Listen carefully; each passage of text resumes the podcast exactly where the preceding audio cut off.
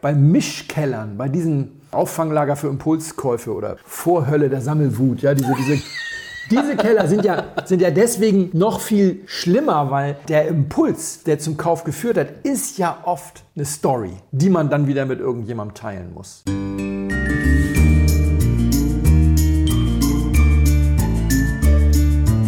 Blindflug. Ein Weinpodcast aus den Untiefen schwarzer Gläser.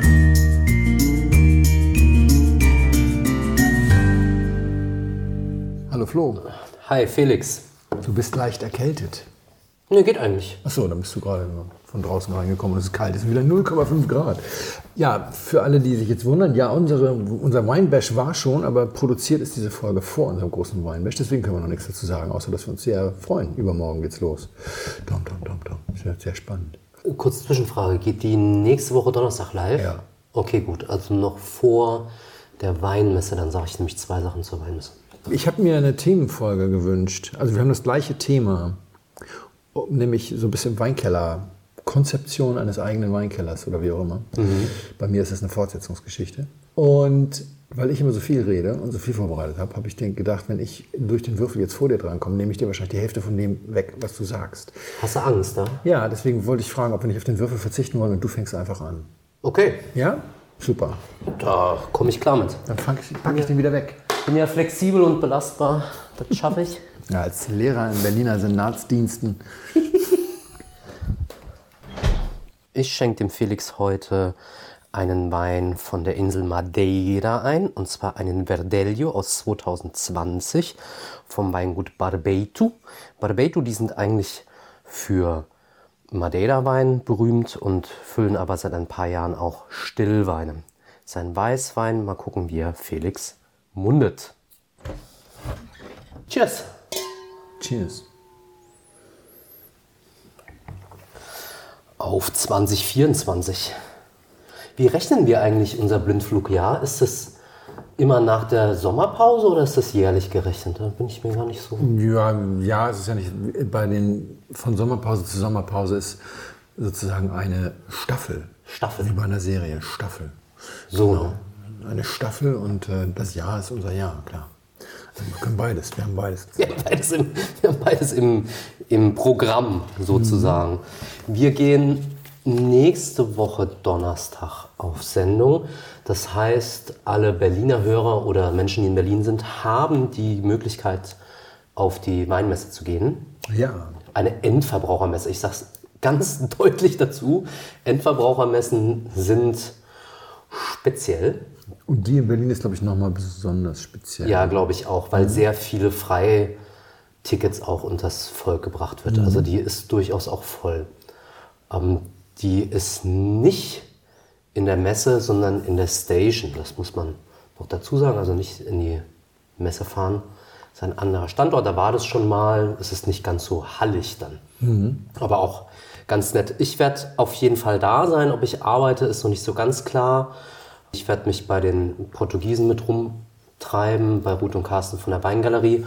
Und die haben ein sehr gutes Line-up. Also alleine für die Portugiesen lohnt es sich schon zu kommen, wie ich finde. Und zwar, jetzt muss ich kurz nachgucken. Es kommen Casal das Aires, das ist ein junges Weingut aus der Nähe von Lissabon, Tejo. Die machen internationale Rebsorten und so ein bisschen was Autochtones, aber auf jeden Fall sehr spannend. Dann gibt es ein Naturweingut, die heißen Adega Belém, das ist so ein bisschen speziell. Dann kommen Secret Spot Wines, das ist so ein Klassiker. Quinta do Vale Meião, eins der berühmtesten portugiesischen Weingütern. Dann kommen Magnus, Magnum Vinhos von Carlos Lucas. Villa Oeiras, das ist interessant, die machen Carcavelos, also Süßwein, aber nicht Port. Und dann kommen so Klassiker wie Symington Wines, also Dow's Graham's Wars und Wine and Soul, also Pintos. Auch sehr bekannt und mit das teuerste, was es so an Stillwein in Portugal gibt. Also für das Line-Up, Kopke ist glaube ich auch da. Allein dafür würde es sich wahrscheinlich schon lohnen, da mal kurz vorbeizuschauen. Ich gebe zu, ich habe gar nicht so geguckt, was sonst noch so da ist, ich glaube, Schumann kommt auf jeden Fall aus Deutschland. Ich habe zwei Einladungen bekommen. Ich bin gerade überlegen. Ich glaube, ich glaube Jonas Kiefer und irgendjemand anders hat mir noch eine Nachricht geschickt, ob ich eine Karte haben will und kommen würde. Wird mehr, es ist mehr Kommunikation drumherum gemacht worden. Wir haben mit Sascha letztes Mal darüber gesprochen, über die Absatzkrise. Mhm. Ich merke das ganz deutlich an äh, einer Zunahme von Einladungen, Lebensmeldungen, Nachfragen etc. Das ist, äh, die haben jetzt alle den Januar genutzt oder den, den Winter genutzt, um mal ein bisschen zu überlegen, was können wir dann an Marketing machen. Und natürlich gehöre ich zu den Low-Hanging Fruit, weil viele Leute haben mich aus irgendeinem früheren Event oder sonst was in der Kartei. Und selbst wenn die sich länger nicht gemeldet haben, melden sie sich dann jetzt halt mal. Ja, spannend. Ich werde vielleicht auch einen Tag gehen. Mal gucken. Genau. Vielleicht sehen wir uns ja dann da. Mhm. Ähm, du hast dir eine Themenfolge gewünscht. Und zwar der Weg zum eigenen Weinkeller. Genau, wie du zu dem, oder erst, ich glaube, meine Frage war, bist du eigentlich zufrieden mit dem, was du im Keller hast, in Sachen Mix, Ausstattung, Altersschnitt etc. etc. Und äh, war das immer so von vornherein oder musstest du da ein bisschen dich hinarbeiten? Ne? Ich glaube, so habe ich das formuliert. Ungefähr. Ich mhm. bin ja mit meinem Weinkeller total zufrieden. Wobei ich zugeben muss, ich bin ja ein Eichhörnchen. Ich habe ja so drei verschiedene Standorte, wo mhm. Wein lagert. Und es hat auch schon so ein bisschen System, was ich wohin tue. Also es gibt ein Weinlager bei meinen Eltern in der Pfalz. Da kommen natürlich viel Pfälzer Weine hin, mhm. damit ich hier nicht die Gegend karren muss. Aber da lagere ich auch schon mal ein paar Sachen, die ich dann mit Freunden in der Pfalz trinken möchte.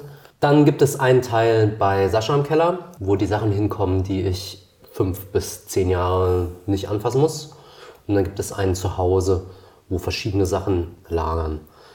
Ich bin total zufrieden damit, weiß auch warum. Es ist nämlich nicht viel. Ich habe einen extrem überschaubaren Weinkeller. Ich habe nicht durchgezählt. Mhm. Ich benutze auch keine Keller-App oder sowas, weil das in einem Rahmen sich bewegt von ein paar hundert Flaschen. Da brauche ich das nicht. Und damit bin ich wirklich sehr zufrieden. Wenn ich jetzt mir vorstelle, ich hätte über 1500 Flaschen, würde mich das belasten, glaube ich. Warum? Weil ich mir überlegen, noch krasser überlegen müsste, was kaufe ich neu, was ist noch da, was muss weg, was wird vielleicht schlecht. Trinke ich das alles noch? Muss ich das irgendwann mal meinen Kindern vererben und denen irgendwie Arbeit ein, aufhalten und so? Also das, das würde mich persönlich würde das belasten. Und ich glaube, dass man dieses Konstrukt von so einem ganz riesen Keller von tausenden von Flaschen auch nicht mehr braucht. Ja. Ist meine persönliche Meinung. Wenn man jetzt schaut im stationären Handel, aber auch im Onlinehandel, man bekommt so viel gereiften Wein auch angeboten aus einer relativ sicheren Quelle, würde ich jetzt mal sagen. Klar, ein bisschen Risiko ist ja immer dabei, aber aus sicheren Quellen wie jetzt Lobenbergs gereifte Weine oder weiß ich nicht beim ach, wie heißt das jetzt? Beim Schwarzen Adler von, von ja. Keller kann man immer wieder gereifte Sachen aus bester Provenienz kaufen zu fairem Preis. Da fragt man sich dann schon, ja okay, warum muss ich mir selber hunderte von Flaschen in den Keller legen, 120 Jahre warten, wenn es der Markt dann eh wieder frei gibt zu recht guten Konditionen. Late Release kommt immer mehr in Mode, das heißt, ich kriege die Sachen auch gereift ab Weingut. Da bin ich ganz glücklich, dass ich da nicht Tausende von Flaschen habe. Wie hältst du es denn mit der also mal Vielfältigkeit? Du hast ein paar Weltliner im Keller und wenn du jetzt ein paar davon trinkst, machst du dir dann ein Knoten ins Taschentuch, ich muss ein paar neue kaufen, damit dann da immer so ein gewisser äh, mal, Fundus liegt, der dann reift und nach und nach abgerufen werden kann? Oder ist das dann, weil du sagst, du benutzt keine Software und gar nichts, oder ist das dann einfach so, irgendwann stellst du fest, oh, ich habe gar keinen Weltlieder mehr im Keller, na gut, dann ist das jetzt so? Nee, das ist schon, dass es gewisse Säulen gibt, die ich eigentlich immer haben möchte und wo ich auch im, jetzt so rückblickend betrachtet sagen würde, ah, ich habe früher ein bisschen zu viel Riesling reingetan und hätte lieber zum Beispiel Sauvignon Blanc mehr eingekellert, mhm. weil ich gereiften Sauvignon Blanc gerade aus der ähm, Steiermark für einen wahnsinnig tollen Wein halte, der super reift, im bezahlbaren Rahmen geblieben ist und als Essensbegleiter sehr, sehr, sehr gut einsetzbar ist. Mhm. Da würde ich schon sagen, wenn ich jetzt merke, oh, mir gehen jetzt die Wohlmut-Themen ja. weiß ich nicht was, Sabatis aus. Da würde ich Neumeister dann und- Neumeister und wie sie alle heißen. Da würde ich auf jeden Fall nachkaufen. Grüner Veltliner vielleicht jetzt eher nicht so viel, aber Ich hatte nur die, die, äh, Etiketten gesehen, denn bevor du zu Sascha umgezogen bist, warst du ja mal bei mir im Keller. Da habe ich dann immer so im Vorbeigehen gesehen. Das ist richtig, war natürlich überwiegend Steiermark, war also überwiegend Sauvignon. Und du hältst das dann einigermaßen vor oder ist es dann so, wenn du hingehst und da sind dann die Flaschen, du siehst, jetzt werden es weniger, dann fängst du an einzukaufen oder? Das habe ich das im relativ Kopf? im Kopf tatsächlich, was da ist und was nicht. Das Schöne ist es ja nicht alles im Kopf zu haben, dann freut man sich auch, wenn man das sieht. Das finde ich ja persönlich ganz gut. Und wenn man darauf achtet, was man wohin legt, hat man jetzt auch nicht so die super negative Überraschung, dass man merkt, oh, jetzt habe ich hier, weiß ich nicht, die erste Lage 20 Jahre weggelegt und vielleicht konnte die das gar nicht ab, so lange gereift zu sein. Das passiert mir eigentlich eher selten. Ich bin auch nicht so der große Fan davon, von einem Wein, von einem Jahrgang wahnsinnig viele Flaschen zu kaufen. Es geistert ja zwischendurch immer mal wieder der Ratschlag durch die Welt. Das kommt noch so aus, dem, aus der Idee heraus, verschlossene OHKs, also Holzkisten zu kaufen. Sechs plus zwei, also sechs Flaschen für die Kiste, dann kann die zubleiben. Und zwei einzelne, die kann man dann immer mal wieder probieren, um zu gucken, wie die so schmecken. Das finde ich sehr viel. Also bei mir sind es eher so drei bis vier von einem Jahrgang, eine Flasche, wenn ich die sehr gut finde, äh, um dann zu schauen, wie reift das und das nochmal nachkaufen zu können. Es ist mir selten so gegangen, dass ich wirklich Weine getrunken habe aus einem speziellen Jahrgang, mich dann wahnsinnig drüber geärgert habe, dass ich davon nicht noch drei Flaschen habe. Ja. Weil es kommt ja immer der neue Jahrgang. Also das ist so, weiß ich nicht. Also die schlechteste Zahl ist zwei. Das werde ich nachher noch begründen. Die schlechteste Zahl äh, zu kaufen ist zwei. Drei ist deswegen gut, weil sie dich in die Lage versetzt, eine tatsächlich relativ jung zu trinken, zu einem Zeitpunkt, wo du dir fast sicher sein kannst, dass der Wein noch nicht alles zeigt, aber schon viel und dir eine neue Einschätzung ermöglicht. Und wann du dann vielleicht die nächste trinken willst und die nächste trinkst du dann und ähm, wenn du dann feststellst, jetzt ist er tatsächlich vielleicht da, wo er sein soll. Also erstmal hast du die Möglichkeit, dich nochmal zu irren. Das ist schön. Und wenn du den Eindruck hast, jetzt ist er da, wo er sein soll, dann führst du ihn sozusagen dem Freundeskreis zu oder wie auch immer, oder was auch immer du eigentlich damit vorhattest. Und ich glaube, nur Weine, die so groß und wichtig und schön sind, dass man das eventuell vorhat, lohnt es sich überhaupt drei zu kaufen. Also für mich persönlich, für den persönlichen Genuss, würde ich auch keine drei kaufen. Auch das äh, wäre mir, also da kaufe ich dann nur eine. Grundsätzlich mittlerweile. Aber das erzähle ich gleich noch ein bisschen ausführlicher. Hast du denn so richtig in die falsche Richtung auch mal dich bewegt am Anfang? Ja, das ist, ah, ich finde, das, ist, das gehört ja dazu. Also das rechnet man mit ein. Ich habe am Anfang zum Beispiel zu viel Molitor und Van Volksen gekauft. Für mich persönlich. So viel Molitor kann ich, kann ich ein großes Lied von singen, eine ganze Arie. Und witzigerweise jetzt, gerade in den letzten Jahrgängen, habe ich vielleicht ein bisschen zu wenig Van Volksen gekauft, weil immer, wenn ich das mal wieder ins Glas bekomme, denke ich mir, boah, das ist aber eigentlich richtig gut. Das hat wirklich äh, extreme Brillanz und so. Die, die letzten zwei, drei Jahrgänge, wenn ich da mal was probiert habe, fand ich sehr überzeugend. Ich habe aber so 12, 13, 14, so aus den Jahren habe ich ein bisschen zu viel Monitor und von Volkswagen gekauft. Solche Sachen. Ansonsten hält sich meine Fehlerquote eher in Grenzen, muss ich sagen.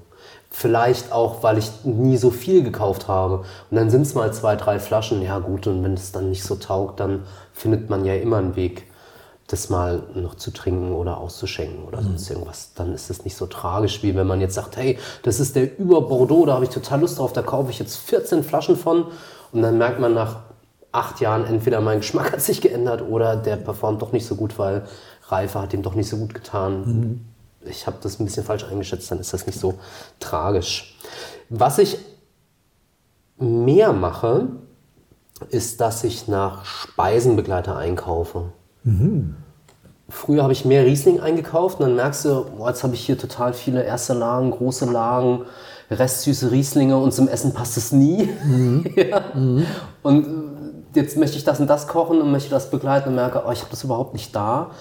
Also da achte ich viel mehr drauf, dass ich Silvaner oder auch ähm, im Rotweinbereich mehr nach Italien schaue, weil das in der Speisenbegleitung einfach einfacher ist. überhaupt mehr Italien, würde ich sagen, als Tipp.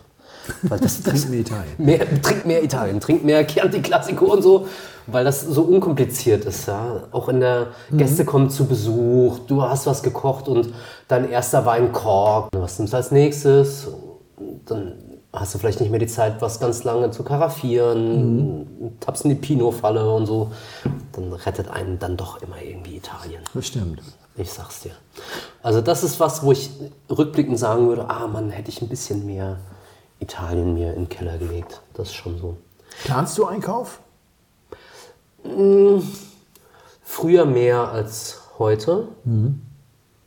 Was aber auch daran liegt, dass der Zugang zum Markt besser geworden ist, auch zu gereiften Sachen. Man läuft bis auf so ein paar sehr gesuchte GGs in, in Deutschland ja selten die Gefahr, dass du drei, vier Monate nach ähm, Markteröffnung das nicht mehr bekommst. Also Ja. das ist ja sehr, sehr selten. Das war früher mehr. Was ich habe, ist ein Budget. So ein Monatsbudget von 150 bis 200 Euro ungefähr, je nachdem, wie meine Frau gelaunt ist. Ja. Was ich dann auch mal ein bisschen aufaddieren kann, das habe ich schon. So seit zwei Jahren ziemlich strikt. Wir haben lustigerweise im letzten Jahr ein, ich habe ein japanisches Buch gelesen, das heißt 3000 Yen. Das hat mir verdammt viel Spaß gemacht. Und das die Hauptstory dreht sich darum, dass sich eine japanische Familie, in einer japanischen Familie beschäftigen sich unterschiedliche Familienmitglieder mit dem Thema Geld und Sparen und Investment und so. Aber das ist nur der, der erste Blick darauf und eigentlich geht es um Familie in Japan. Das ist ein sehr schönes Buch.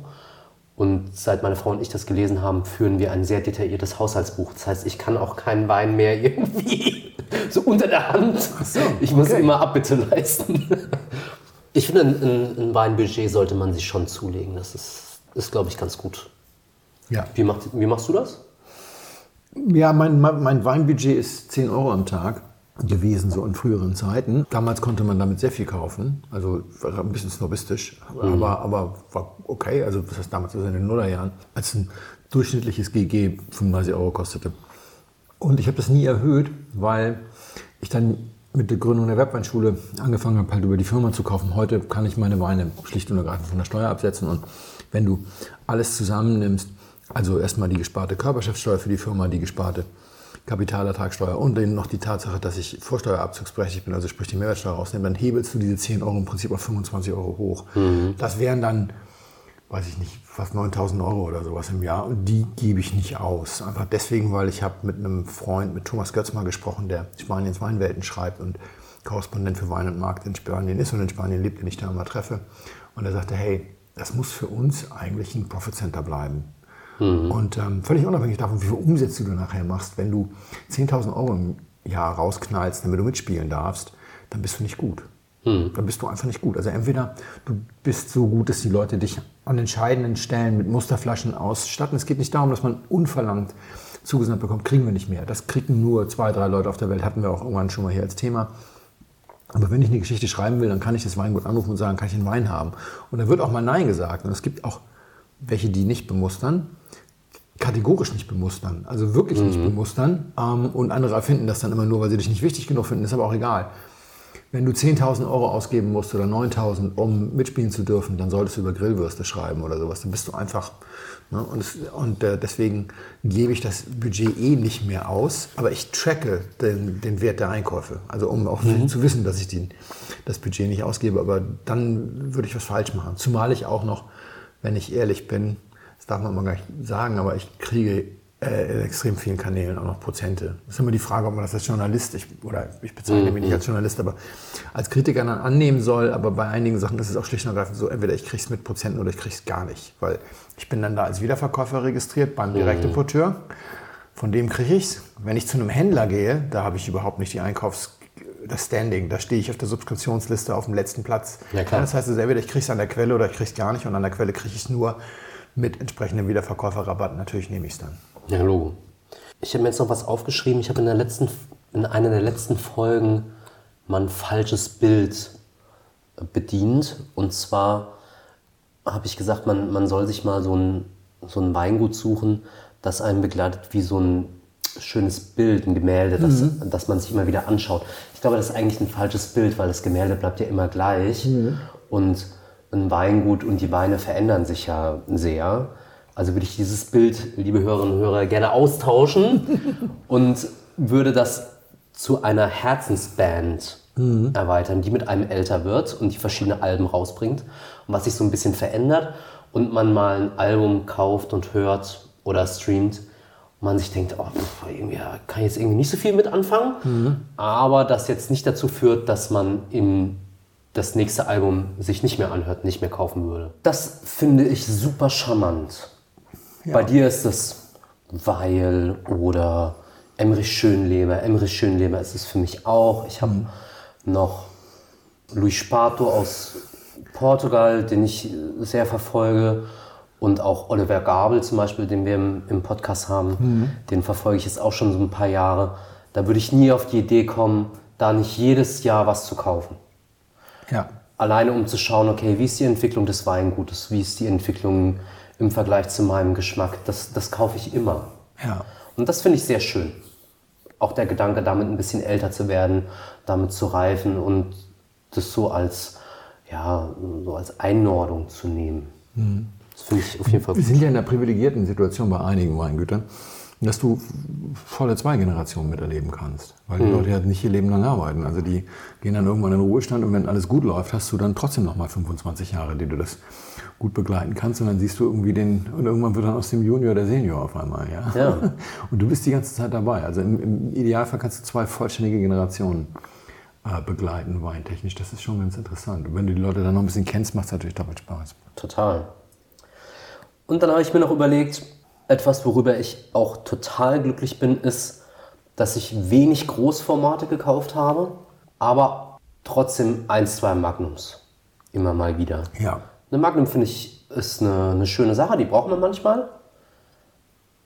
Aber zu häufig ist es dann doch zu groß und alles über Magnum, puh, da muss man schon eine Gelegenheit für haben, um sowas aufzuziehen. Ja.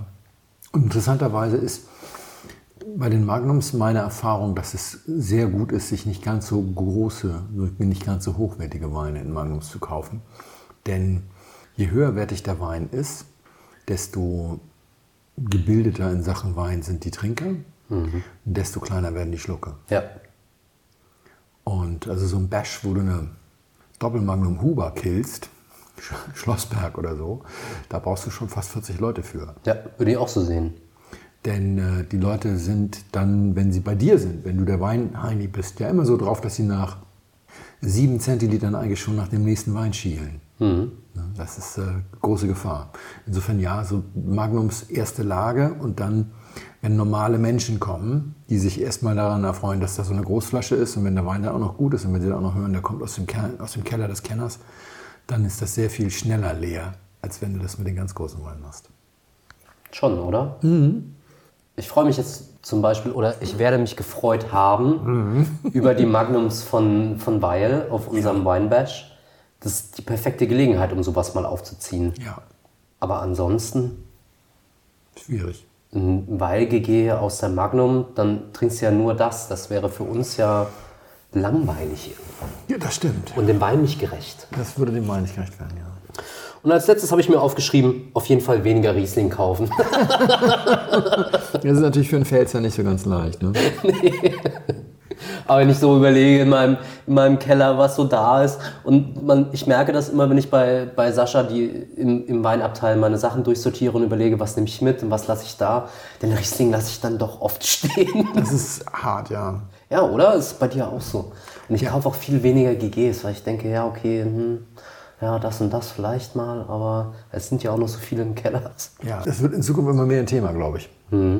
Was sagst du denn hierzu? Das finde ich ganz gut. Ich habe Ach, Gott das. sei Dank. Ja, du warst vorhin schon reingekommen, hast gesagt, du wärst nervös, ob ich den Wein mag. Ich finde das tatsächlich ganz gut. Der erste Schluck war ein bisschen irritierend, weil ich fand, dass das sowas äh, von der Anmutung sowas Rotwein-ähnliches hatte, aber null Tannin und, und dann ähm, war ich sehr schnell bei, bei Weißwein. Was heißt sehr schnell? Also war dann natürlich auch so ein bisschen die Temperatur. Aber er hat so eine schön stoffige Frucht und äh, ist auch nicht ganz körperarm sozusagen. Aber äh, das geht nicht einher mit Alkohol oder Wärme oder sowas. Das ist, äh, das ist einfach, das ist einfach äh, ein Maul voll Wein, aber nicht im barocken oder einfachen Sinne, sondern es ist schon, Struktur hat das auch, aber es ist eben vor allem in der Frucht her so ein bisschen üppig und körperreich und äh, erinnert so ein bisschen an so Sachen wie Shannon oder Viognier in der, in der ähm, in dieser Üppigkeit. Es ist kein Shannon, aber es ist ganz nah an Shannon Ja. dran, auch von der ähm, Rebsortengenetik. Ja. Und dann wird es nach hinten raus ein bisschen phenolisch. Das steht dem Ganzen ganz gut, weil es in der Säure nur so mittelkräftig ist, würde ich vermuten, ohne jetzt Analysewerte einzufordern. Und wird dann so ein klassischer Essensbegleiter mit so viel Struktur nach hinten raus, mit ein bisschen ganz kleinem Touch bitter, mit so einem ganz kleinen Touch Astringenz, was, wenn du nichts isst, Lust auf den nächsten Schluck macht, weil es dann so ein bisschen speicheltreibend ist, was ja aber eigentlich vor allem zum Essen so ganz, ganz gut passt. Es ist mittelmäßig komplex, es spielt sehr auf der Fruchtkarte und dann auf dieser Kreide. äh, Nummer, wir sind hier nicht kräutrig, wir sind nicht würzig oder sowas, sondern wir sind wirklich in diesen beiden Dimensionen unterwegs. Oder für mich, ich bin in diesen beiden Dimensionen unterwegs und äh, finde das angenehm, angenehm fordernd auch. Das ist nicht easy drinking, aber das ist nicht deswegen fordernd, weil es jetzt irgendwie anstrengend, also so natural oder unerwartete Aromen oder sonst was. Gar nicht. Da ist es eigentlich, finde ich, sehr straight. Und deswegen gefällt mir das gut. Sehr gut. Schön. Ich gehe es mal holen. Ja, also über das Alter haben wir nicht gesprochen. Ob der Astringenz ist das entweder relativ jung oder ziemlich alt, würde ich äh, denken. Also ich, wahrscheinlich zwei, drei Jahre hätte ich jetzt, hätte Ja. ich jetzt vermutet. So 20. 20, ja. Nordhalbkugel? Also dann drei Jahre alt. Das ist von Barbeitu. Die sind bekannt für eigentlich mit den besten Madeira-Weinen, den es so gibt. Das ist Verdelho. Aus Verdelho machst du auf Madeira halbtrockenen Madeira. Und das ist genetisch ganz nah am Chenin. Naja. Und ich habe das Und gestern... mit Verdecho nichts zu tun? Oder? Doch, doch. Ich glaube, obwohl, ah, weiß ich jetzt nicht. Doch, wahrscheinlich schon. Verdelho, okay. Verdejo. Also nach Verdecho schmeckt es nicht so, weil Verdecho hat ja immer so ein bisschen so noch so eine Sauvignon Blanc Blanc ähnlich oder, oder Ja. so etwas, nee, so eine, ja, auch so ein bisschen an Müller-Thurgau erinnernde. Das hier ist ja an der Stelle ganz, äh, ganz klar. Wir haben hier ja keine irgendwie parfümierten Noten. Aber können wir gleich mal googeln. Ja- Wir müssen ja auch nicht immer alles wissen. Nee, das müssen wir jetzt echt, muss ich jetzt wirklich mal nachgucken. Ich habe das eigentlich nicht vorgehabt zu zeigen und habe das äh, gestern zufällig mitgenommen bei, bei Carsten Ruth in der Weingalerie. Das kostet so 28 Euro ungefähr. Und ich fand das total gut. Das hat 11% Alkohol, also ist im Alkohol total niedrig und bringt aber trotzdem so viel Substanz ins Glas und ist als Essensbegleiter sehr, sehr, sehr mannigfaltig einsetzbar. Das hat mich ziemlich überzeugt. Ist aber trocken. Also das Ja. wird halbtrocken gemacht, aber das sind die halbtrockenen äh, Madeiras, die gemacht werden. Also hier ist ein ganz normaler weißer Stillwein. Ob ich mit meiner mittleren Säure so richtig liege, weiß ich jetzt gerade im Moment nicht, weil kaue ich jetzt ein bisschen drauf rum, wird es ein bisschen sauer. Aber das ist eigentlich, das ist nicht das, was hier kriegsentscheidend ist. Kriegsentscheidend ist, dass es wirklich eine, finde ich, ganz spannende Geschichte ist in diesem zweigleisigen. Was da einerseits diese üppige Frucht, körperreiche Frucht, andererseits dann dieses Kreidige hinten raus. Schönes Spannungsfeld, gefällt mir gut. Dankeschön. Schön. Wir trinken einen Wein namens Hot Stone Night. Dahinter verbirgt sich 2019er Spätburgunder Trocken von Andy Hopfengard aus Franken. Cheers. Tschüss. So, wir haben mir gar nicht so viel vorweggenommen. Insofern, ich hoffe, du hast noch ein bisschen Zeit mitgebracht. Ja, ich wollte kurz meine Frau anrufen. Ich komme erst in drei Stunden.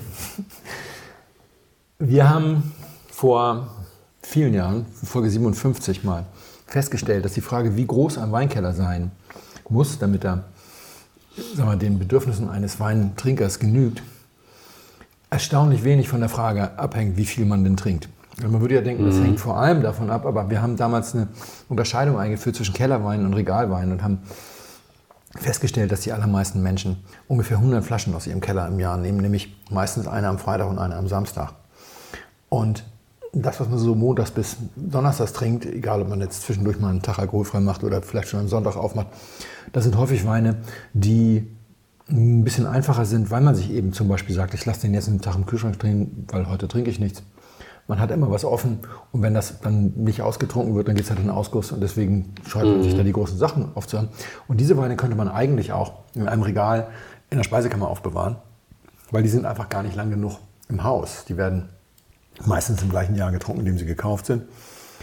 Und deswegen haben wir die Regalweine genannt. Und interessanterweise ist das jemand, der 200 Flaschen trinkt, aber 100 Flaschen aus dem Regal und 100 Flaschen aus dem Keller. Und jemand, der 100 Flaschen aus dem Keller trinkt und keine Regalweine, weil er nur am Freitag und Samstag trinkt, wie viele unserer Hörer, die viel arbeiten, die brauchen am Ende im Keller beide gleich viel Weine. Plus, dass der eine eben dieses eine extra Regal, wenn er 100 Flaschen hat. Das wollte ich kurz zusammenfassen, Folge 57, damit, nicht, damit wir alle im Boot haben, mhm. sozusagen. Und in Folge 86 habe ich dann erzählt, dass man auch prima mit diesen Regalweinen an seinem eigenen Keller vorbei trinken kann. Das habe ich eine ganze Weile gemacht. Ich habe da ein bisschen Buch geführt und tue das auch seitdem immer noch sehr fleißig. Und habe eben dann erzählt, wenn ich jetzt zusätzliche zehn Regalweine trinke. Und Regalweine sind eben auch ein gereifter Wein, den ich kaufe, der normalerweise in meinem Keller liegen würde. Aber ich kann ihn schon gereift kaufen und trinke ihn drei Wochen, nachdem ich ihn gekauft habe. Ein 16er Chianti Classico Gran Selezione oder sowas, der geht gar nicht erst in den Keller. Und wenn ich jetzt anfange, ja. wie es bei mir war, weil ich zu viel Pinot im Keller habe, jetzt solche Sachen zu kaufen und leicht zu trinken, dann sind zehn Regalweine mehr pro Jahr, wenn ich es konstant mache, 100 Kellerleichen. Denn mhm. Bei den meisten Menschen habe ich so ein Verhältnis ungefähr 10 zu 1. Eigentlich ist wichtig für die Frage, wie viel muss rein in den Keller, nur wie lange bleibt es drin liegen. Und jemand, der eine Mischung trinkt, sagen wir mal rot, gereifte Bordeaux und weiß gereifte Riesling Spätlesen, der trinkt jetzt noch vielfach Sachen aus den 90ern und ein paar Sachen aus den Nullerjahren, aber nichts aus den 10er Jahren. Die Sachen liegen im Schnitt da, was weiß ich, 20 Jahre. Mhm. Und er braucht 2000 Flaschen im Keller, damit er sich aus dem eigenen Keller bedienen kann, weil die Sachen eben 20 Jahre reifen müssen, 20 mhm. mal 100 Flaschen. Der kann allerdings auch, wenn er ins Rentenalter eintritt, dann auch aufhören, weil er dann bis er 90 ist, seinen Keller noch austrinken kann. Das ist ja der Vorteil. Jemand, der nur lauter Sachen trinkt, die relativ jung sind, die nur fünf Jahre da sein müssen, der braucht auch entsprechend nur 500 Flaschen im Keller. Das äh, war die Geschichte und bei mir war es eben so, dass ich zu viel Pinot beispielsweise im Keller hatte und dann habe ich angefangen, gereifte Sangiovese etc. zu kaufen und das führt dann dazu, dass du Kellerleichen produzierst und dich am besten irgendwie neu orientierst. Ich habe seitdem viel Zeit äh, und Papierarbeit oder, oder Tabellenarbeit mhm. und auch Geld in den Umbau des Kellers investiert. Also ich habe im letzten Jahr für 6.500 Euro Wein gekauft, weil ich auch nochmal die Gelegenheit dazu hatte, nicht im finanziellen Sinn, sondern als Sascha dieses Kellerprojekt in Friedrichshain gemacht hat, habe ich da ja auch ein, mhm.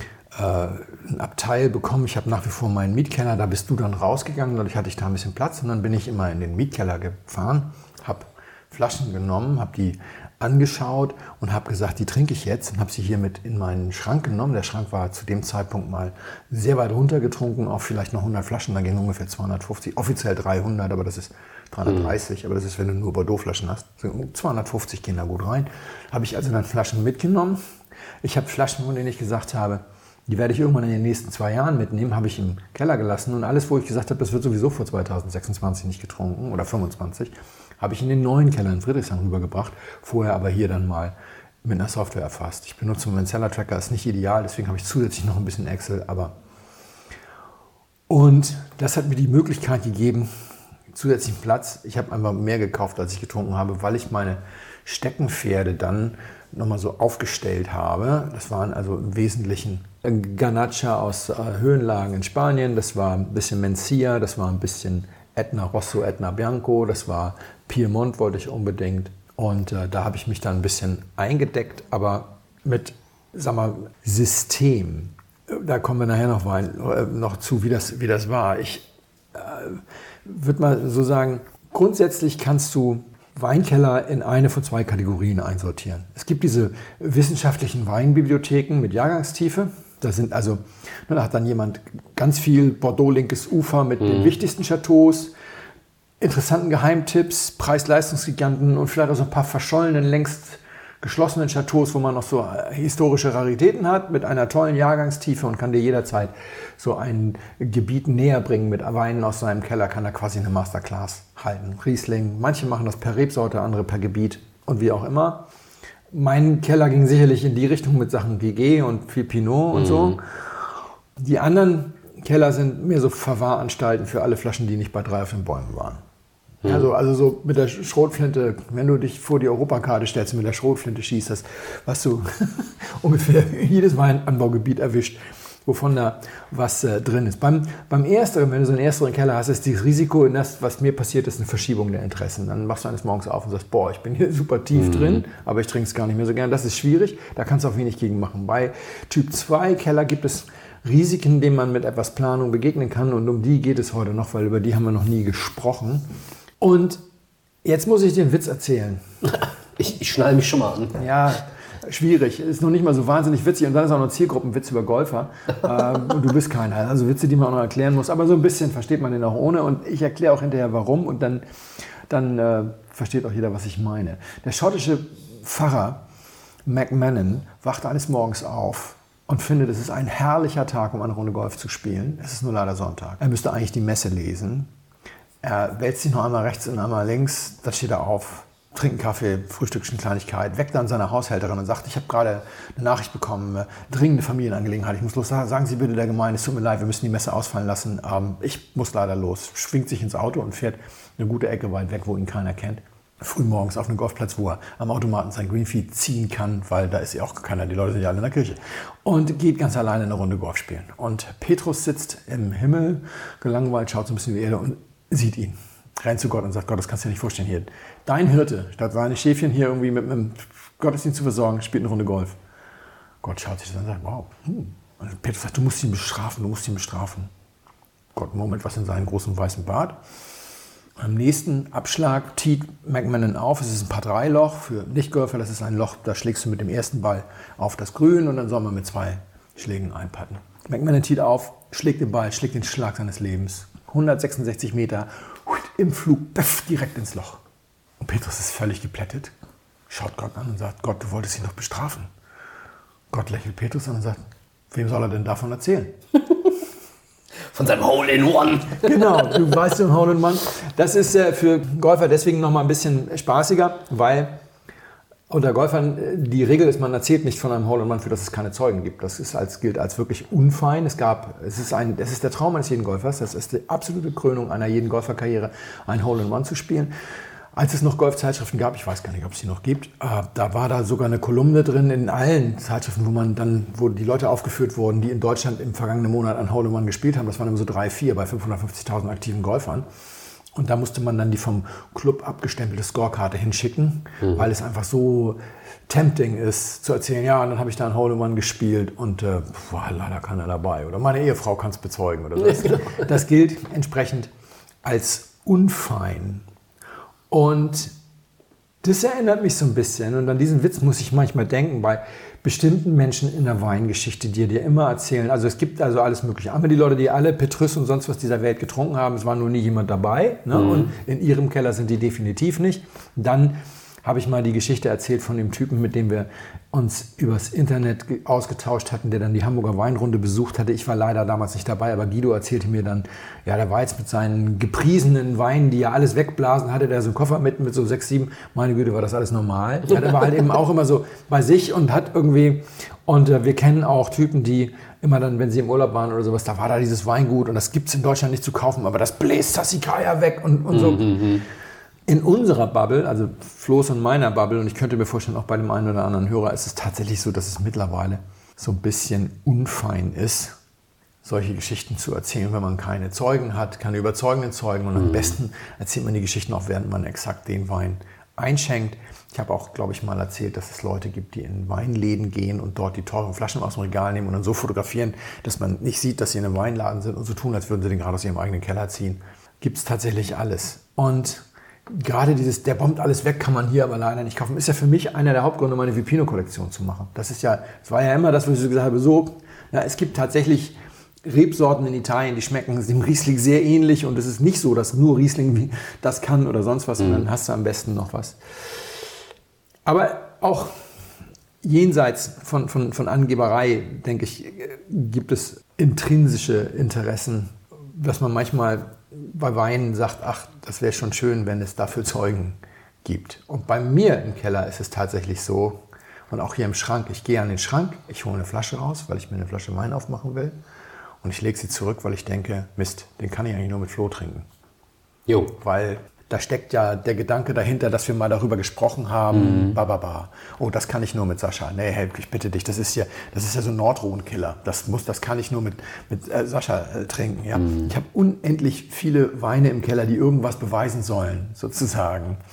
Und das trotzdem alleine zu trinken, kann auch furchtbar, es kann wirklich schlimm sein. Ich muss mal zwei Beispiele geben, auch damit klar ist, dass es hier nicht um so überzogenen Wettbewerbsgedanken geht. Ich habe auch beide, glaube ich, schon mal erwähnt hier, aber äh, deswegen sollten wir ruhig nochmal nehmen. Ich habe vor zwei oder drei Jahren äh, am 30. Dezember in Marbella bei, bei D-Wine, die es leider nicht mehr gibt, einem der schönsten Weinläden, die man sich vorstellen kann, im Spanien, im, im Madrid-Regal Las Iruelas 2012 gefunden von äh, Daniel Gomez Jiménez Landi. Und ich glaube, das war vielleicht der erste Jahr, den die überhaupt gemacht haben. So ein Granacha aus der äh, Sierra de Gredos, Flaschenzahl 400 und das mhm. war Nummer 392 von 400 und wahrscheinlich gibt es in seinem Privatkeller noch eine Flasche, aber ansonsten war das wahrscheinlich die letzte und ich habe mhm. den gefragt, was kostet er und dann kostete der 105 Euro und das ist ungefähr der Preis des aktuellen Jahres. Ich habe gesagt, gib her und wir waren mit dem Flugzeug da unten, ich konnte den nicht mit zurücknehmen, ich habe da unten keine Möglichkeit, den für ein paar Monate liegen zu lassen oder sowas. Ich habe den deswegen Silvester getrunken, keiner wollte mittrinken, ich habe den alleine getrunken. Meine Güte, war der gut. Da habe ich natürlich die ganze Zeit gedacht, oh, wie schade. Mhm. Aber wir haben zusammen Rumbo al Norte getrunken. Das, sind ja die, das ist ja einer von den dreien von Kommando Che, falls das jetzt, äh, sorry, habe ich vergessen zu sagen. Also ist einer von den drei Leuten. Und Sascha und ich haben den 16er im Restaurant in der Nähe von Valencia getrunken.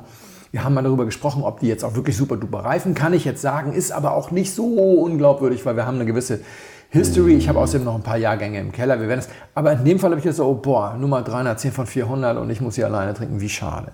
Noch viel schlimmer war das bei Emilio Rojo 2010. Emilio Rojo, Siemens-Ingenieur aus Spanien, der das elterliche Weingut nicht übernehmen wollte, weil das eine Prügelbude war. Das war nicht mal zwei Hektar oder sowas. Hatte eine Karriere bei Siemens gemacht, hatte dann irgendwie keine Lust mehr, war dann ins Ausland gegangen, hatte was ganz anderes gemacht, in London gelebt, war zurückgekommen und war so ein bisschen auf der Suche nach dem Sinn des Lebens und stand im Weinberg seiner Eltern und sagte, das ist jetzt mein Sinn des Lebens. Und man behauptete, also ich habe es irgendwo gelesen, diese Weinberge hätten einfach ausgesehen wie, ja. weiß ich nicht, wie ein englischer Garten. Also der Typ, der ist da immer so, so kontemplativ rein und hat hier ein bisschen geschnippelt und da ein bisschen geschnippelt. Und so. Also zwar schon eine große Vielfalt, aber auch unglaublich liebevoll. Von Weinmachen hat er nicht so viel Ahnung, alles einfach irgendwie geholt, vinifiziert, alles zusammengeschüttet. Also wilde Mischung mit nur autochtone Rebsorten, totaler Kult. Ja, ich glaube mit 0,5 Hektar fing er an. Am Ende war er unter zwei, hatte so 21 Parzellen gehabt. Und dann sprach sich rum, dass ein nicht unerheblicher Teil dieser Flaschen im Keller von Juan Carlos verschwanden. Und dann wollte jedes Sterne-Restaurant in Spanien mhm. den haben. Und der 2010er hatte 50 Euro gekostet zu einem Zeitpunkt, oder ein bisschen mehr sogar zu einem Zeitpunkt, als du in Spanien keine sechs Weißweine gefunden hast, die mehr als 50 Euro gekostet haben. Mhm. Totaler Kult, hat Spanien so gut wie gar nicht verlassen. In Deutschland allerdings äh, hat Thomas Ravenbock die Sachen gehabt, allerdings glaube ich nicht 2010. Und ich weiß gar nicht mehr, woher ich die zwei Flaschen hatte. Und eine hatte ich aus Versehen aufgemacht, weil ich vergessen habe, mir das zu notieren, dass das so ein besonderer Wein ist. War nur völlig geflasht, was für ein geiles Zeug ich da habe. Habe dann nachgeguckt und gesagt, oh, du, du Trottel. Also habe ich, die, also hab ich die andere dann schön markiert und wollte die immer mal mit Sascha oder so trinken, weil das ist für Burgunder-Freaks. Ja, das ist wirklich mm. unglaubliches Zeug. Und, und dann hat das immer nicht geklappt, weil es immer und immer wieder gab es dann doch was anderes. Und dann haben wir doch nur noch mal schnell ein Gläschen Champagner getrunken oder so. Und es ist nie dazu gekommen. Und irgendwann war das Ding ja zwölf Jahre alt. Ich war mir nicht, nicht mehr sicher, ob der jetzt eigentlich so lange hält, weil das ist so ein autochthoner Mix mit Lorero und natürlich ein bisschen äh, Godeo dabei und auch ein bisschen Alvarinho, aber auch noch Treschadura und aufgemacht. Zweite Flasche getrunken alleine, weil ich dachte, bevor boah, aber das war so gut. Das war so, so gut, unglaublich. War wirklich Unfassbar. Ich sofort ins Netz. Dass ich den nicht mehr kriege, war klar, aber ich muss jetzt einfach ein paar Sachen kaufen. Ja, Emilio Rojo hatte sich zur Ruhe gesetzt, hat dann die Ruiz Aragoneses verkauft. Die mhm. Familie, denen gehört auch Ossian. Die haben auch Ossian gekauft, dieses Verdejo-Weingut, mhm. mit dem Klaus-Peter Keller und Dings mitgearbeitet haben. Haben wir mal eine Flasche hier im Podcast gehabt. Den gehört Pago de Saragovejas. Das ist ein Top-Gut aus dem Ribera de Olero. Das ist alles so ein bisschen naturnah und genauso dieser Spirit, aber es ist trotzdem mittlerweile eine Weingutsgruppe in der ja, so Perlenkette. Und natürlich gibt es seitdem ein bisschen mehr Flaschen, weil die haben noch zwei, drei Parzellen dazugenommen, die ganz genauso sind. Ja, die hatten genau. nämlich auch noch vorher ein Weingut gekauft, das hieß Vinja Main. Jetzt haben sie die zusammengelegt als ihre galizischen Aktivitäten. Und er ist ja auch noch als Berater an Bord, was nichts anderes heißt, als dass der auf Fotos erscheint und dafür eine Gage kassiert. Aber, na, also, hey, sorry, die Birne ist geschält, gibt's nicht mehr. Es gibt diesen Wein nicht mehr. Und seitdem fühlt sich diese zweite Flasche Emilio Rojo nämlich nicht mehr an wie eine der besten Flaschen Weißwein, die ich im Leben getrunken habe, sondern einfach wie eine scheiß Niederlage. Ja, ihr wisst, ich mag Wein nicht als Sport. Das geht hier nicht um das Sportding, aber das fühlt sich nicht mehr richtig an. Ich habe beide Flaschen alleine getrunken und es gibt keine Möglichkeit, das wiederzubeleben. Das ist einfach nur traurig sozusagen. Ja, und das, Jetzt, jetzt setzt du ja die, die Latte für die Hörerinnen und Hörer noch höher, weil ich bin ja eigentlich ein Feind des Anlassweines. Also, dass du Flaschen hast, wo du denkst, ah nein, die kann ich jetzt heute nicht aufmachen. Da ist der Anlass nicht gut genug dafür, die ist zu perfekt. Und jetzt kommt noch die Geschichte obendrauf. Jetzt schleichen die, die Blindflughörerinnen und Hörer ja noch fünfmal um die Flaschen drumherum, ob sie Nee. die jetzt aufmachen oder nicht. Nee, weil ich das, das ist genau das Thema, weil das ist, darum geht es im Prinzip, das ist die letzte Hürde bei der Einrichtung eines guten Weinkellers, wie man damit umgeht. Und wir brauchen einen Namen dafür, habe ich gedacht. Ich habe zunächst überlegt, ob man diese Weine Einhörner nennt, aber das ist eigentlich Quatsch, weil ich, unter Einhörner stelle ich mir was anderes vor. Ich habe in meinem Keller zwei, drei, vier Weine, die boxen einfach preislich und renommeemäßig eine Liga über dem Rest. Und ich glaube, viele haben das. Das ist, was weiß ich, das ist die eine Flasche Grange, die die Skat-Kumpels geschenkt haben zum 40. Den haben sie alle mal zusammengeworfen oder sonst was. Das ist die eine Flasche 100 Parker-Punkte Wein, den hast du günstig gekauft, bevor er die 100 Parker-Punkte hatte oder so. Und jetzt ist der richtig teuer. Das ist die Flasche Wein, bei der du immer denkst, die nehme ich mal mit, wenn ich auf so eine Blindflugsause gehe oder wenn ich irgendwo zu einer Probe will, wo ich eigentlich nicht gut genug bestückt bin im Keller und dann nehme ich den Wein mit und dann ist das meine Eintrittskarte. Das sind eigentlich die Einhörner. Das hier sind jetzt Weine, habe ich überlegt, das sind ja Weine, die göttlichen Genuss versprechen und für die du Zeugen brauchst. Also nennen wir sie doch einfach Jehova-Weine. Ja? nennen wir sie einfach mal so Arbeitstitel Jehova-Weine. Und Jehova-Weine sind auch in anderer Hinsicht anders als, als die Einhörner, weil Jehova-Weine vermehren sich von alleine und sie werden umso mehr, je mehr man sich mit Wein beschäftigt. Also du hast jetzt deine Weine und du kümmerst dich viel um Wein und jetzt liest du über den Wein, den du hast, boah, 99 Sackling-Punkte. Zack, Jehova-Wein, kannst du nicht mehr alleine trinken. Musst du jetzt mit irgendjemandem trinken, der und so weiter, ja, der diese der mit dir die Leidenschaft für Wein teilt und der auch nicht so viele 99 Sackling-Punkte oder sogar 100, ist ja noch schlimmer, äh, je getrunken hat. Oder, wow, der Wein war ein Blindflug. Ja, Oder der Winzer war ein Blindflug. Zack, ist quasi jede Flasche von. du sagst, ah, den muss ich jetzt mit jemandem trinken, der, der irgendwie auch Blindflug hört oder sowas. Also die können tatsächlich entstehen. Und zwar je mehr du dich über Wein informierst, je mehr Informationen dazukommen, desto mehr Gelegenheiten gibt es. Es gibt auch einfache, wie Peter hat neulich gesagt, bla bla bla, funktioniert nicht. Und ich habe entgegnet, doch, doch, da habe ich was im Keller, das und zack, kannst du den Wein nur noch mit Peter trinken. Ja, Jehova-Wein, aber bezogen auf äh, Peter. Und dann kommt diese Situation, du vergisst was im Keller. Ja, 25 Jahre alter Wachenheimer Ortswein von Birklin Wolf ist ja eigentlich nichts Dolles mehr. Machst du auf, ist total klasse. Und jetzt kommt der Punkt, hast zwei Flaschen davon. Die zweite Flasche kannst du nicht mehr alleine trinken. Nee. Jehova-Wein. Und immer gleich muss ich blind XY einschenken. Deswegen, Leute, zwei Flaschen ist immer ganz, ganz gefährlich. Deswegen ist das mit dem Anlasswein ist gar nicht so sehr. Es geht wirklich darum, dass du ständig diese Situation hast, den kann ich nur mit dem, den kann ich nur mit dem. Und dann legst du diese Weine immer wieder zurück. Da muss man sich drum kümmern. Und bei, bei Mischkellern, bei diesen, was ich sagte, diese Auffanglager für Impulskäufe oder Vorhölle der Sammelwut, ja, diese, diese, diese Keller sind ja, sind ja deswegen noch viel schlimmer, weil der Impuls, der zum Kauf geführt hat, ist ja oft eine Story, die man dann wieder mit irgendjemandem teilen muss. Du hast ja fast nur noch Jehova-Weine im Keller, weil du ja alles aufgrund von irgendwelchen äußeren Impulsen gekauft hast.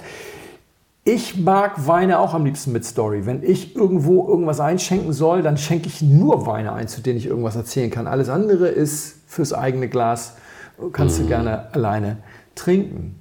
Übrigens bei den Impulskäufern muss ich noch einmal äh, sagen. Leute, mit den Impulskäufen übertreibt es auch nicht. Es gibt auch diesen unangenehmen Typ Impulskäufer. Ähm, auch wenn es nicht bös gemeint ist, der im Prinzip alles das kauft, was ihm so begegnet, was er super findet und dabei gerne mal vergisst, dass dieses Story-getriebene für uns alle das Salz in der Suppe des Weinlebens ist. Und wenn ich jetzt dir beispielsweise einen Wein einschenke von einem Weingut, das ich entdeckt habe und ich habe jetzt fünf Weine gekauft und ich schenke dir jetzt mal so einen ersten ein, weil das vielleicht einer aus der Schatzkammer war, ein Ortswein aus der Schatzkammer und ich habe noch die aktuellen zwei GGs gekauft und die haben noch so einen besonders tollen experimentellen Wein gemacht. Den glaube ich aber schenke ich dir erst in drei Jahren ein mhm. oder sowas. Und ich schenke dir jetzt diesen Wein ein und du sagst, boah, geil, und der Impulskörper rennt los und kauft alles, was er von denen kriegen kann. Hast du alle meine Stories ruiniert. Ja, und das, das hat, ich habe das schon selbst erlebt, dass du dann, dass du den Leuten dann so ein bisschen den Spaß nimmst, weil wenn die dann nämlich doch noch mal kommen, weil mhm. es ist ja eine begrenzte Zahl an Entdeckungen, die man machen kann, wenn man jetzt nicht wie ich beruflich da drin unterwegs ist und ständig irgendwas mhm. serviert bekommt, dann ist es halt so schade, wenn dann quasi alle Köcher aus dem Pfeil, äh, alle Pfeile aus dem Köcher raus sind. Das kann tatsächlich dazu führen, dass die Leute nachher, wenn du da bist, nur noch Sachen präsentieren, bei denen sie sagen, das ist nicht so schlimm. Also dass die, dass die, dass die tollsten Sachen dann immer dann präsentiert werden, wenn du gerade keine Zeit hast weil du immer alles an dich reißt, sozusagen. Mhm. Das, das kann sehr unangenehm sein, ohne dass es im Mindesten böse gemeint ist. Aber das kann ich nur so sagen, wenn man so ein Impulskoffer ist, man sollte sich immer sehr genau überlegen, ob man im engeren Freundeskreis nicht eine Ausnahme davon macht und den Leuten es dann mal gönnt, dass das in Form ihr Weingut ist, von dem sie dann eben auch mehr als einmal einen Wein bringen können und alle damit überraschen. So mhm. würde ich es würd mal ja, das passt ganz gut, glaube ich. Ja, ja. Das ist, ne, ich kann das schon verstehen. Wenn man jetzt das, das super duper Weingut aus der Pfalz, der war vorher Kellermeister bei Knipser und dann ist er zu Klaus-Peter Keller für ein Praktikum und so und dann hat man das entdeckt und dann kauft der nächste, weil er gerade ein bisschen mehr Kohle hat, irgendwie 30 Flaschen und dann gibt es die nächsten fünf Weinrunden immer eine Flasche daraus. Ja, oder er genau. kauft einfach ja. alles, was du hast. Und wenn du das nächste Mal kommst, also nehmen wir jetzt mir das Beispiel hier, nehmen wir jetzt mal dein, ich habe, das ist der erste trockene Wein äh, überhaupt von Madeira, den ich jetzt getrunken habe. Ja, mhm. und ich könnte mir vorstellen, ein Weingut, das so kreativ ist, hat noch ein paar mehr Pfeile im Köcher. Mhm. Und du könntest mich wahrscheinlich in ein, zwei Jahren nochmal äh, überraschen mit einem Wein von diesem Weingut. Und jetzt gehe ich los und gehe morgen in die Weingalerie und kaufe alles, was sie davon haben. Und dann kommst du in zwei Jahren mit dem Wein und ich sage, ah ja, habe ich ja neulich auch getrunken. Und ja, ist, ist einfach so, so, dann nehme ich dir die Luft zum Atmen. Mhm. Wenn wir mal davon ausgehen, wie gesagt, es, Wein ist, es geht nicht um Wein als Sport und so weiter. Ich glaube, die meisten Menschen verstehen gerade, worum es mir geht. Bei diesen Impulskaufkellern hast du also auch das, wirklich das Thema, dass du dich dann disziplinieren musst. Und die meisten Menschen legen sich einen Keller an, weil sie sagen, ich möchte in den Keller gehen und möchte total frei sein in dem, was ich mir aussuche. Und ich habe also die, the world at my fingertips und ich kann mir suchen, was ich will. Und ich werde mich jetzt nicht zwingen, irgendwas zu trinken. Und ich glaube, da kann ich jetzt auch nochmal zwei Jahre nach der letzten Folge ein bisschen neue Erfahrung mit beisteuern. Es geht nicht ums Zwingen, es geht wirklich, glaube ich, nur darum, sich zu disziplinieren. Und es ist alles nicht so dramatisch. Ich habe, als ich dann letztes Jahr das gemacht habe und vorletztes Jahr, wie ich dir das erzählt habe, bei mhm. mir im mhm. Keller, komme ich also an ein Fach, da drin liegen 16er und 17er, äh, so Ess- und Ortsweine von Chardonnay, Weißburgunder und Grauburgunder, nahe und teilweise auch noch A aus der Zeit des Gummio, Konterflaschen, zehn Stück, habe ich mir mit rübergenommen in den Schrank und dann habe ich die nächsten acht Male wenn ich Lust hatte, ein Alvarinho zu trinken aus Spanien, naja, das ist ein schmelziger, länger auf der Hefe gereifter, mit einer für Verhältnisse relativ stabilen Säure, ein bisschen Körper, mittelmäßig. Äh, die meisten Menschen können das von so einem Weißburgunder S in der Blindprobe nicht unterscheiden. Ich weiß es auch nicht. Die Trefferquote ist mhm. nahe am Zufall habe ich also mich tatsächlich fünfmal diszipliniert zu sagen, dann trink doch erstmal diese 17er aus. Du magst deine Alvarinius ja sowieso ein halbes Jahr älter, dann kannst du die ja nochmal eine Weile liegen lassen. Mhm. Und was ist passiert? Ich habe mich wieder so ein bisschen so Throwback in diese Gummio-Zeit zurückversetzt gefühlt. Ich habe wieder die Unterschiede zwischen Weiß- und Grauburgunder nochmal wiederbelebt und so.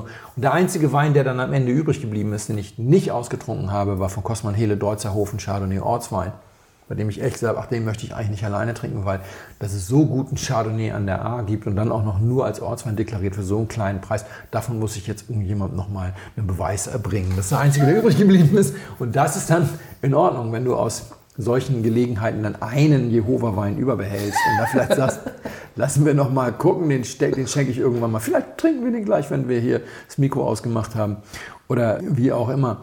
Also das ist nur sich disziplinieren und das ist echt Mimimi zu sagen, nee, das will ich aber nicht. Man kann das wirklich machen und bei den Impulskaufkellern musst du regelmäßig durchgehen. Ja. Am besten am Anfang des, des Jahres. So, was heißt das für die Neuanleger eines Kellers? außer keine Ortsweine doppelt kaufen.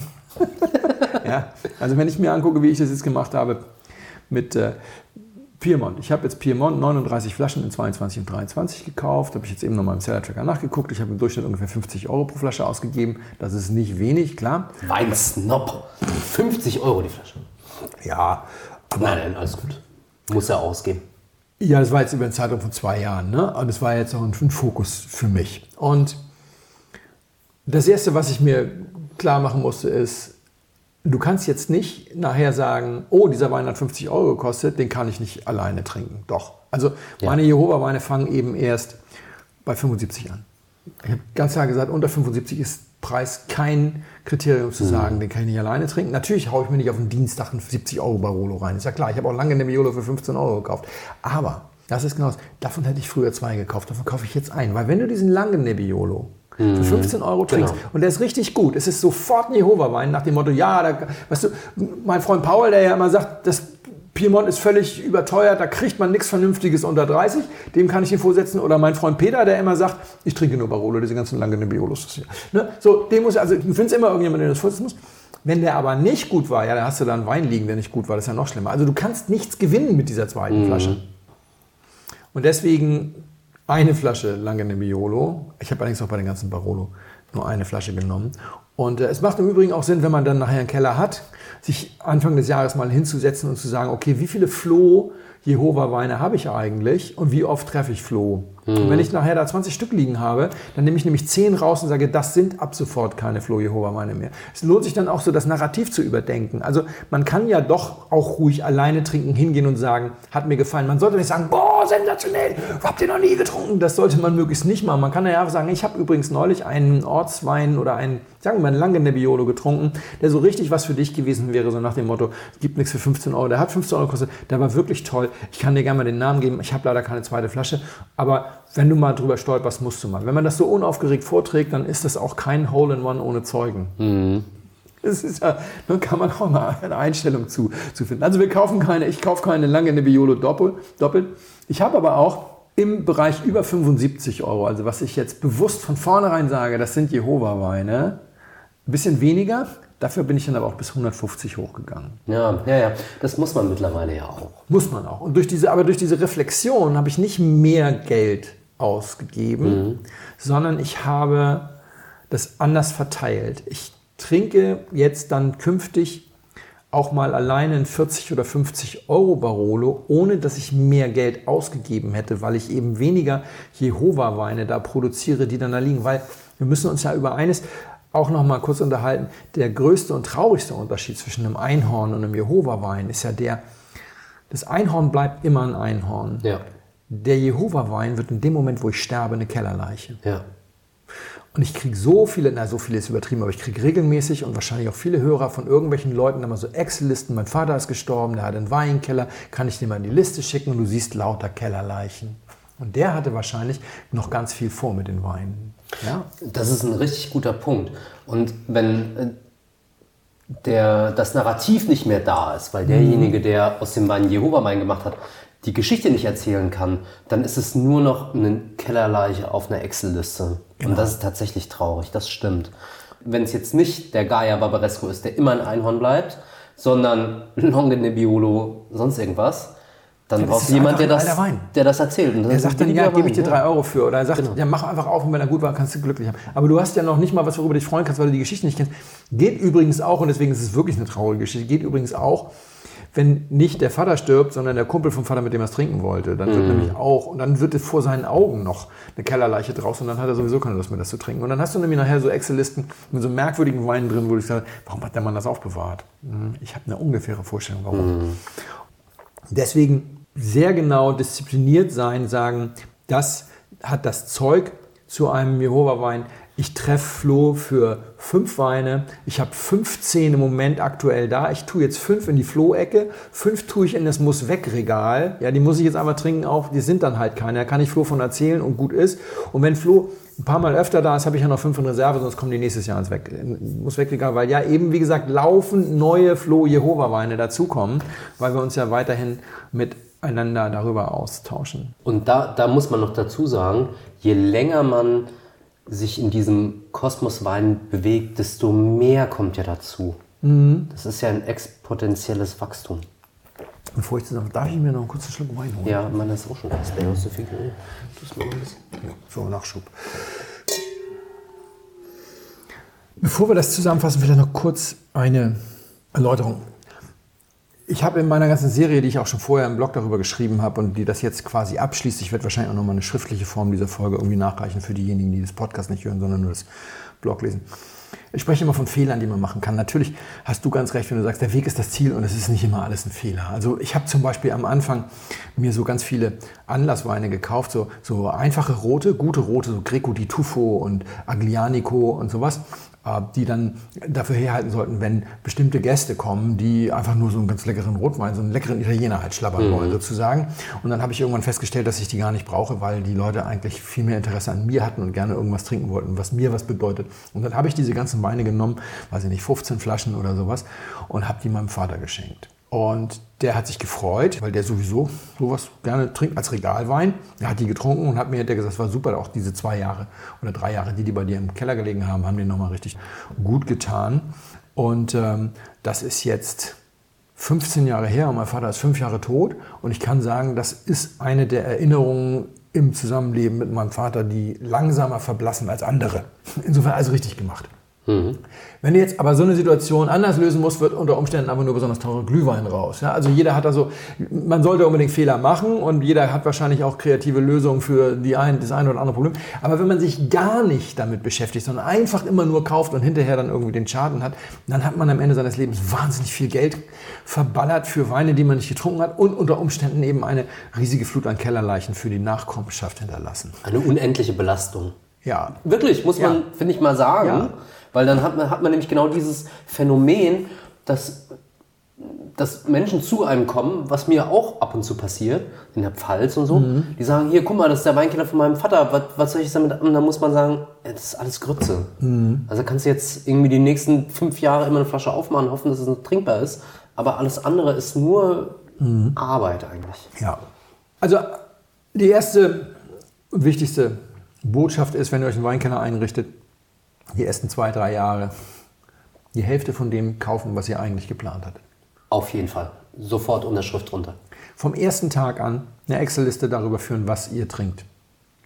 Die Unterteilung mit Regalwein und so weiter halte ich für sehr sinnvoll. Je nachdem, wie viele Gebiete ihr als irgendwie habt, kann man eventuell auch noch die Gebiete mit und einfach checken, ob sich das verändert. Das sollte man sowieso über die ganze Zeit. Man kann das auch im Seller Tracker oder anderen Software so ein bisschen tracken. Ich finde die ein bisschen inflexibel, weil zum Beispiel kannst du mhm. diese Tags, Regalwein und sowas nicht so richtig reinmachen und du kannst zwar sagen, wann ist der rein, wann ist er raus, du kannst aber nicht sagen, ist er gereift rein und deswegen muss er anders behandelt werden als einer, der mhm. tatsächlich jung rein ist. Aber es ist auf jeden Fall sinnvoll, den eigenen Konsum dauerhaft zu monitoren und wenn man feststellt, dass er sich verändert, entsprechend beherzt die Einkaufsstrategie zu verändern. Ich kaufe überwiegend im Januar. Ich mache im Januar einen Einkaufsplan mhm. und ich sage dann, was will ich kaufen. Und jetzt zum Beispiel, als ich Piemont gekauft habe, es gibt mehr Weingüter und Weine in Piemont, als ich kaufen kann. Und ich habe Weine tatsächlich dann aus meiner Liste gestrichen mit der Begründung, der ist im Preispunkt so, dass ich ihn nicht mehr alleine trinken mag. Davon habe ich so und so viele. Dafür ist er dann aber eigentlich nicht berühmt oder gut genug und bin dann tatsächlich, also manche Weine habe ich wirklich aus strategischen Überlegungen dann rausgeschmissen. Mhm. Ich glaube, dass ich mir das irgendwann mal sehr hoch anrechnen werde weil ich tatsächlich insgesamt besser trinke. Ich glaube, dass ich gerade jetzt bei dieser Neusortierung meines Weinkellers es geschafft habe, Kellerleichen zu vermeiden und das gesparte Geld 20 Jahre bevor der Fall eingetreten ist, schon direkt umgeleitet zu haben in etwas teurere Jehova-Weine und etwas spannendere Alltagsweine und eine Anhebung dessen, was ich bereit bin, also der Preiskasse dessen, was ich bereit bin, alleine zu trinken. Ich glaube, dass das für uns alle, für fast alle von uns ja doch darum geht, the biggest bang for the buck zu kriegen. Wir wollen alle möglichst viel Spaß mit dem begrenzten Budget, das wir haben, ja, logisch. erreichen.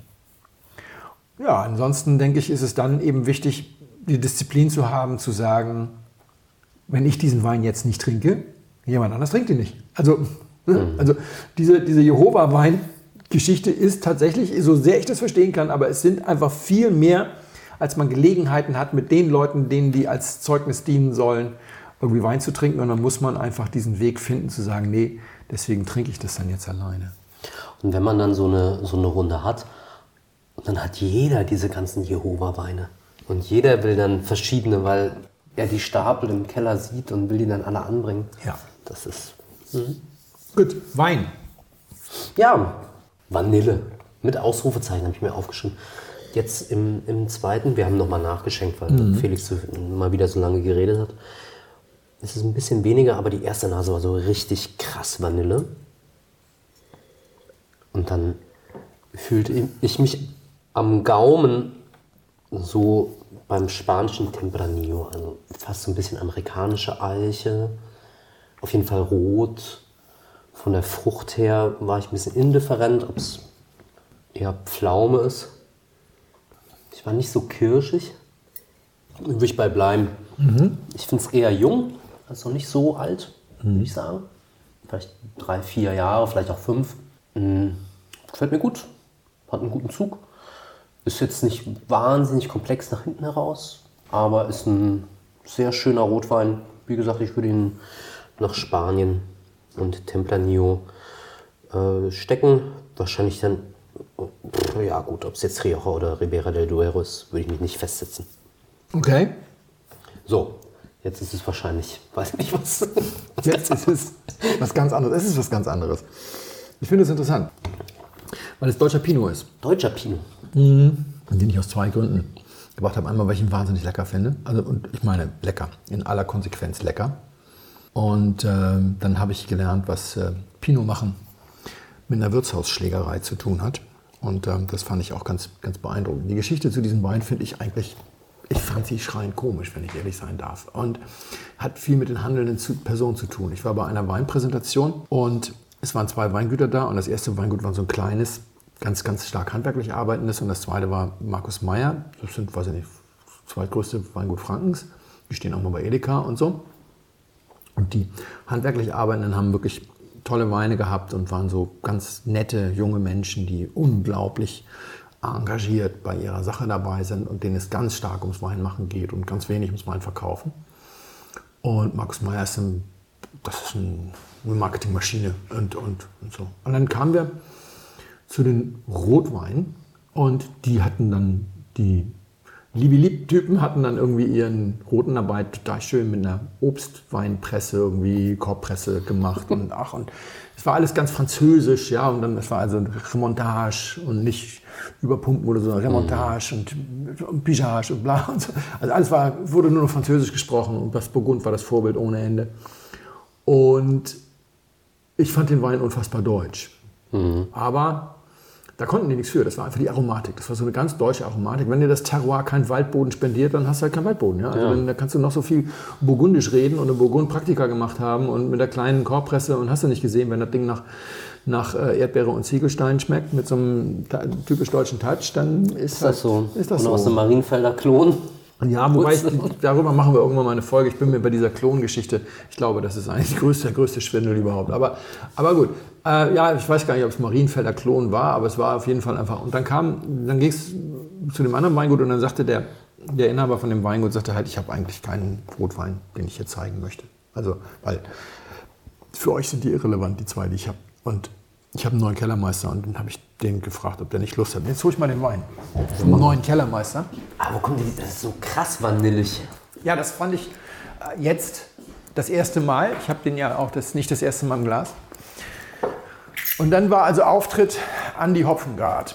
Und der ist so das Gegenteil von einem, der im Burgund irgendwie Remontage macht. Ja? Du siehst hier, du hast hier auf dem Etikett so eine Western-Schrift, tatsächlich, also so richtig, das, das sieht nach Saloon aus. Stone Der Wein Night. heißt Hot Stone Night, genau. Und fehlen eigentlich noch so ein paar Einschusslöcher vom Colt. Und Andi kam und sagte, also ich muss gestehen, ich mag meinen Pinot ja gern mit Gerbstoffen. Und er ist ein absoluter Rotwein-Spezialist und ich bin mir gar nicht sicher, ob wir nicht mal schon Wein von ihm im Podcast hatten, weil er war acht Jahre lang beim Weingut Rot in Wiesenbrunn Kellermeister. Und die sind ja vor allem für ihre Rotweine auch sehr bekannt, vor allem für diese QWG, mit der sie reinweise Ja. Preise abräumen. Deswegen haben wir sie eventuell mal im Podcast gehabt, weil ich habe die mal bei Best of Gold auch als Siegerpate irgendwie präsentiert und deswegen den Wein im Keller gehabt. Vielleicht habe ich noch nur im Blog gehabt. Auf jeden Fall hat Andi eine entsprechende, einen entsprechenden Track Record und macht auf anderthalb Hektar nebenbei noch Wein und sagte, ich mag meinen Wein ja gern mit Gerbstoff und deswegen habe ich hier mit Unterstoßen gearbeitet, obwohl, wenn ich ehrlich bin, eigentlich habe ich mit allem, was ich habe, auf die Maische eingeprügelt. Und dann sagt er, der Vorteil ist nämlich der, und das wusste ich nicht, und deswegen musste ich an die Wirtshausschlägerei denken.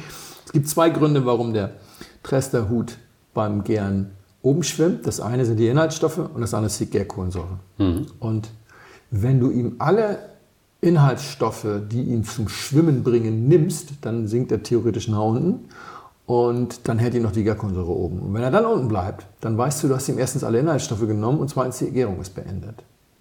Und was dann noch drin ist, so in Kernen und so weiter, das willst du nicht. Das will ich nicht haben. Deswegen muss ich das dann auch nicht mehr pressen oder sowas. Ich habe ihm alles, ich habe alles raus. Also das heißt, es erledigt sich von alleine. Weiß dann einfach, jetzt ist gut, jetzt kann ich das abziehen, muss ich mir keine Gedanken mehr machen. Und das fand ich so nett, dass er irgendwie so lange auf die, ich habe also so lange auf die Maische eingeprügelt, bis sie nicht wieder hochgekommen ist. sie unten blieb. K.O. genau, genau. Wenn du zuschlägst, dann solltest du so lange zuschlagen, bis er unten bleibt. Sonst könnte es Ärger geben. Ja? Das ist die Wirtshausschlägerei-Strategie. Und ähm, daran musste ich in dem Moment denken. Und dann wird es glaube ich, eine Weile in Holz umgezogen. Ähm, ja, die Vanille finde ich jetzt auch, die habe ich so vorher noch nicht gehabt. Das ist aber jetzt nicht 100% neues Holz oder sowas, weil du hast schon so viel Gerbstoff aus dem Prügeln, aus der Pigeage. Und dann fand ich es aber auch spannend, und das ist etwas, was ich aber auch schon öfter erlebt habe, wenn du nach Italien gehst, das viel, heute viel zitierte Italien, egal ob Piemont oder Toskana, und du hast diesen Unterschied zwischen Traditionalisten und Modernisten. Die Traditionalisten schlagen ja auch gerne ordentlich auf ihre mhm. Maische ein. Deswegen haben die ja, obwohl die kein neues Holz verwenden, so viel Gerbstoff. Und dann gehen die häufig in großes Holz sind aber oft sehr oxidativ. Und was dann so spannend ist, wenn du das jung trinkst, denkst du, das wird nie. Das ist ja eine Wolldecke im Mund. Das ist ja dermaßen mm. astringent, das wird nie. Und dann wunderst du dich, wie das nach zwei oder drei Jahren auf der Flasche auf einmal mm. total easy ist. Und das ist hier genau der Fall. Wir haben gar nicht wenig. Das ist ja sehr eleganten Gerbstoff, aber gar nicht wenig. Dass hier einer alles an Gerbstoff aus den Trauben rausgeprügelt hat, was nur irgend geht. Und wir reden über 2019. Das würde man, glaube ich, überhaupt nicht vermuten. Nein. Ich möchte ihn nicht kurz nach der Füllung getrunken haben. Nee. Aber jetzt ist das erstaunlich elegant. Du hast recht, nach hinten raus ist das nicht der Komplexität. Aber weißt du was, wir reden über 14 Euro. Naja. Na, das dachte ich mir schon. Mhm. Und das ist schon, dafür finde ich das, also mir gefällt das unheimlich gut. Und er hat jetzt den 21er im Verkauf, den habe ich nicht probiert. Wir hatten die letzten Flaschen 19er. Und ich finde das einfach ja, ich fand das einfach witzig, weil ja, das ist nicht so wirklich deutsch. Nee, gar nicht.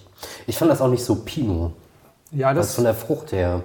Das ist vielleicht ja. auch gar nicht so schlimm. Genau, von der Struktur her finde ich es Pinot. Es ist dann jetzt nicht so kühl gewesen das Jahr. Wir haben auch 13,5 Alkohol. Wir haben noch eine ausreichende Säure. Aber das ist wahrscheinlich dadurch auch ein Rotwein, der auch Menschen schmeckt, die deutschen Rotwein gegenüber ein bisschen skeptisch sind. Gleichzeitig finde ich ihn doch so elegant, dass ich eben auch sage, dass hat auch einen cool Climate-Charakter trotz des warmen Jahres. Oh ja, damit schließen wir.